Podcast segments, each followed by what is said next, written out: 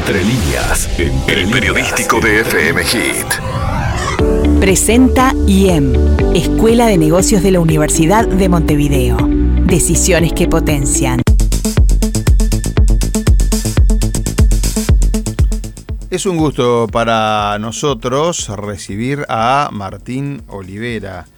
Eh, ¿Sabe que, Tato, cada vez más empresas incorporan buenas prácticas de protección ambiental, social y de gobierno corporativo? Vamos a estar hablando de eso.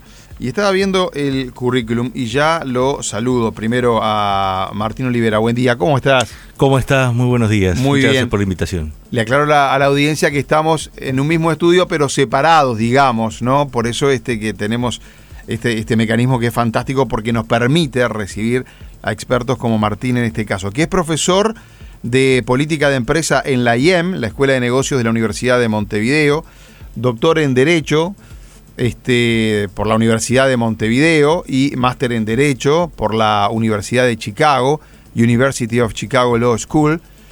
Ha realizado el programa de Management Leadership en Law Firms Program, Executive Education Program en Harvard Law School. Pero usted me puso todo el currículum en, Tato en inglés. Yes, of course.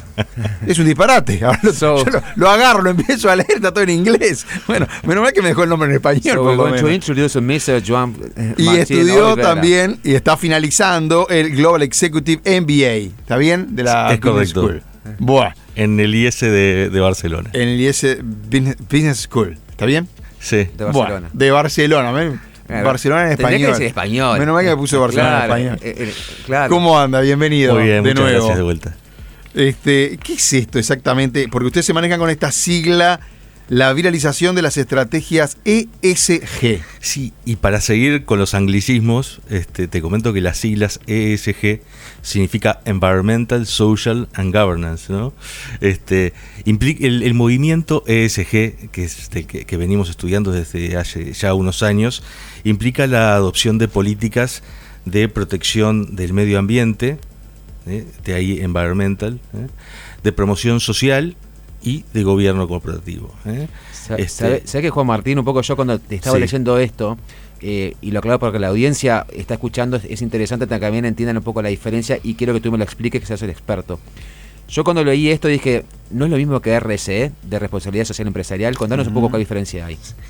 Muchas gracias Diego por la pregunta, es una excelente, una excelente eh, pregunta porque muchas veces efectivamente se presta a la, a la confusión.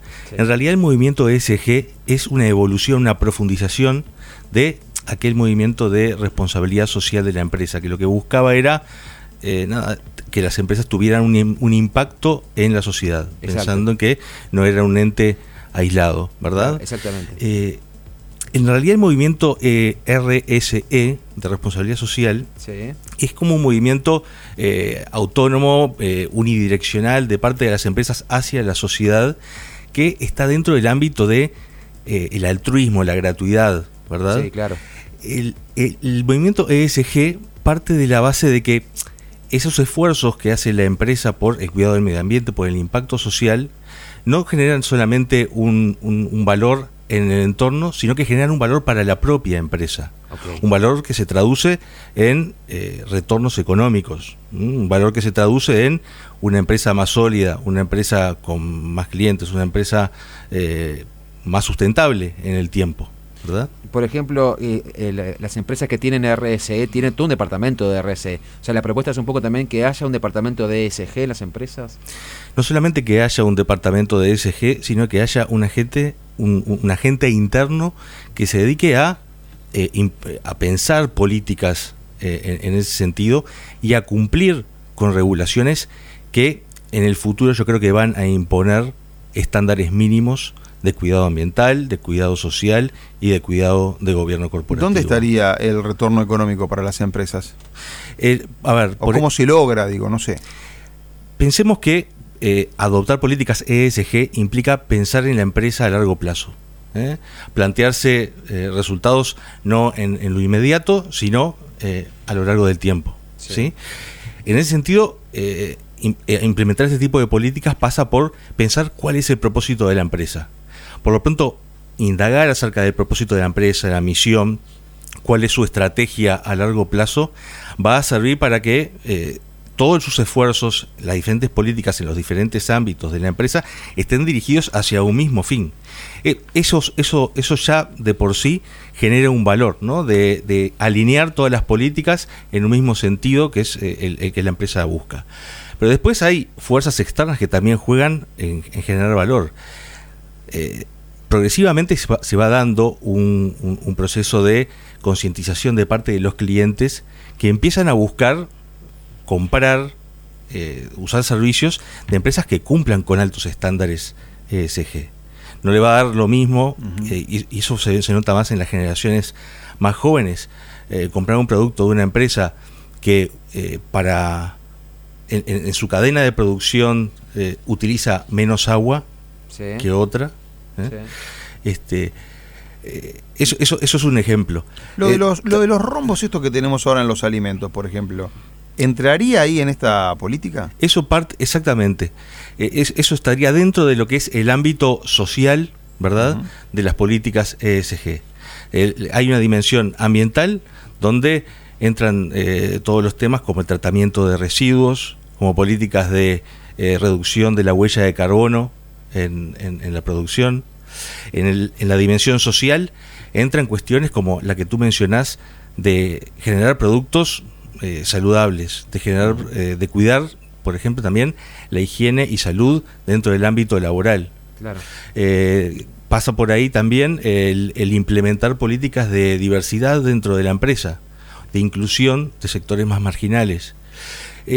como ven, toda esta temática de ESG puede ser como un, un, poco etérea, un poco, bueno, al final entra todo dentro de este paraguas. ¿No, sería interesante, por ejemplo, que el Estado eh, pueda apoyar a las empresas, o por ejemplo, no sé, me imagino una industria en el cual puede ser contaminante que empiece a cambiar sus sistemas de, producción para que sean más amigables con el sistema ESG y diga, bueno, está, el Estado ahora me puede, promocionar a través de, eh, eh, no sé, cosas que me puedan ayudar de eh, repente en, lo que son lo fiscal, en, lo que es en, exoneraciones. De repente ese, lado del Estado podría dar una mano tampoco, también al movimiento SG, ¿no? Ese es efectivamente una de, una de, los, de los mecanismos que los, los, estados han utilizado en los últimos años para promover este tipo de políticas en las empresas. El otorgar eh, beneficios fiscales, el otorgar eh, márgenes, digamos, de, de preferencia en procesos licitatorios, por ejemplo. ¿Verdad? Este o, de repente informar una, una industria, decir, bueno, yo quiero hacer una industria desde, el vamos, o sea, desde, desde arranque, desde el plano, y ya decir, bueno, esta industria va a contar con todo lo que es el sistema de ESG. Entonces, capaz que el Estado dice, bueno, esto va a ser mucho más amigable y más fácil para el para homologar. Eh, eh, efectivamente, y yo creo, doy un paso más. Yo creo que eh, todo el mundo se dirige, porque esto es un, un, movimiento de carácter global, de carácter mundial, se dirige a imponer eh, este tipo de, políticas. Yo creo que el día de mañana eh, el Estado, por ejemplo, va a tener estándares de, contratación, de que solamente va a tratar aquellas, a contratar con aquellas empresas que cumplan con determinados estándares de, ESG.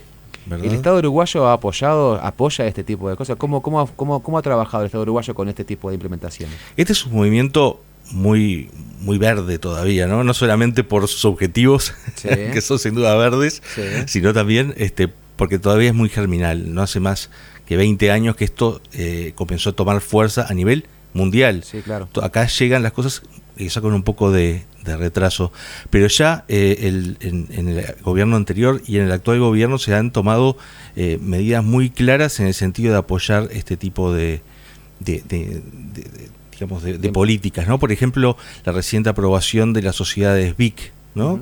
de, beneficio e interés colectivo, que lo que busca es promover empresas que tengan dentro de su objeto social, dentro de su propósito, el promover eh, buenas políticas de cuidado social, de cuidado eh, de impacto económico, de impacto ambiental. Y los, y los empresarios uruguayos, porque esto es un tema a veces de cultural también, ¿no? Sí los empresarios uruguayos están aceptando que se va para este lado, todavía están un poco reticentes. Yo creo que hay eh, todavía muchas dudas acerca de si esto se trata de un de una moda, de, algo que bueno que eventualmente va a pasar y va a ser sustituido por alguna otra cosa, eh, o si es realmente un movimiento estable y yo me inclino por esto último. Eh, yo creo que la, prueba está en, en, lo que está ocurriendo en todos los países, eh, sobre todo en las economías más desarrolladas, que vienen imponiendo esto ya como una tendencia eh, absolutamente digamos, robusta e instalada, digamos, de, de, exigir este tipo de estándares para inversiones, para, para las empresas que quieran cotizar en bolsa, que quieran este, abrirse a recibir este, inversiones. no, porque estaba pensando, el lado de los empresarios, me mantengo porque después el lado del, ciudadano común. El lado de los empresarios, cuando surgió esto de los rombos para los alimentos, fueron los primeros en saltar también, porque pensaron, no, esto nos perjudica en nuestro nivel de ventas. Tenían razón, por ejemplo, en cuando los empresarios decían, no, pero le ponemos rombos solo a los productos uruguayos y todo lo que entra importado, las galletitas que entran importadas no lo tiene. Entonces, ahí sí sería injusto para los empresarios uruguayos. Pero me quedó esa duda de que los, locales, digamos, en vez de preocuparse, che, la verdad que está bien informar a la gente que este producto no es tan sano, tiene mucho azúcar o, o grasa, lo que sea, se preocupaban solo por la economía, digamos. Eh, ahí tocaste creo que un punto neurálgico de lo que es este tema de, ESG. Eh, acá lo, que estamos enfrentando es un verdadero cambio de paradigma en la visión de, lo, de, las empresas y de, la utilidad de las empresas. ¿eh? Siempre se pensó que el, objetivo de, un director, de un empresario, era el maximizar el retorno económico para sus accionistas, para los propietarios.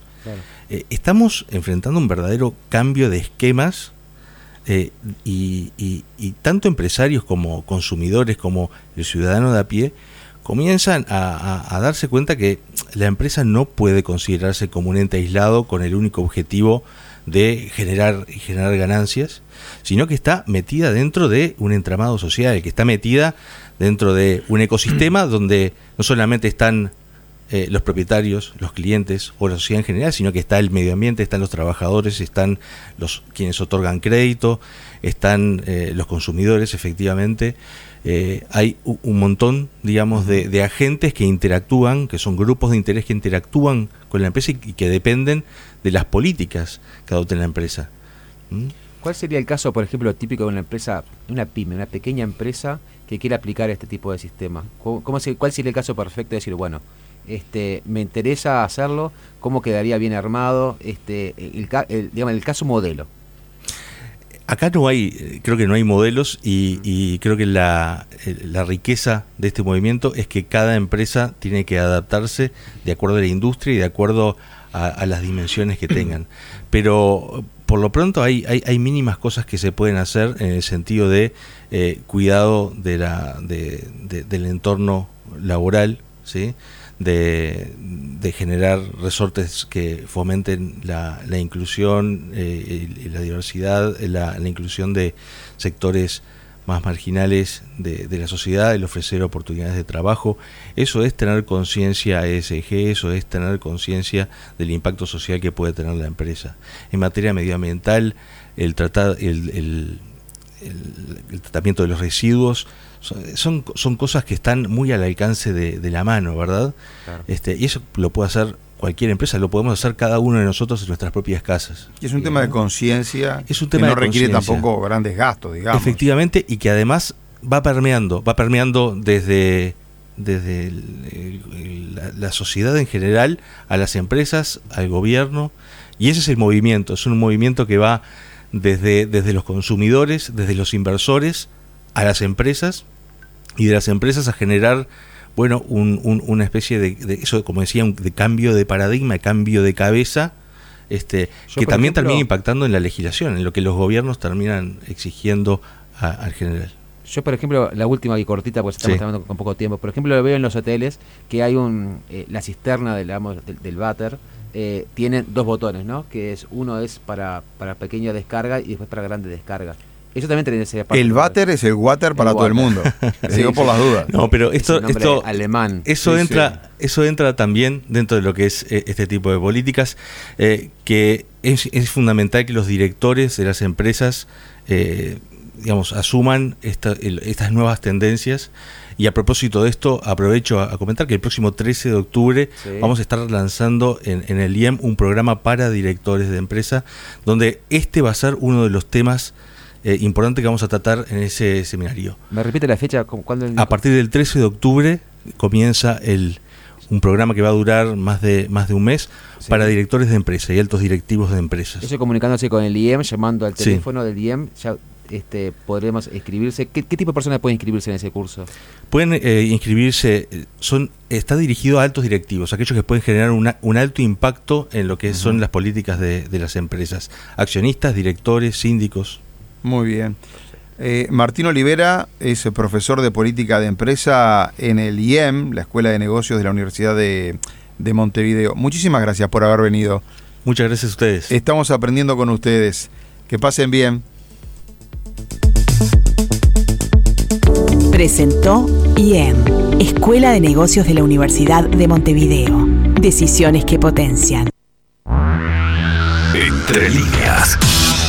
Escucha periodismo por FM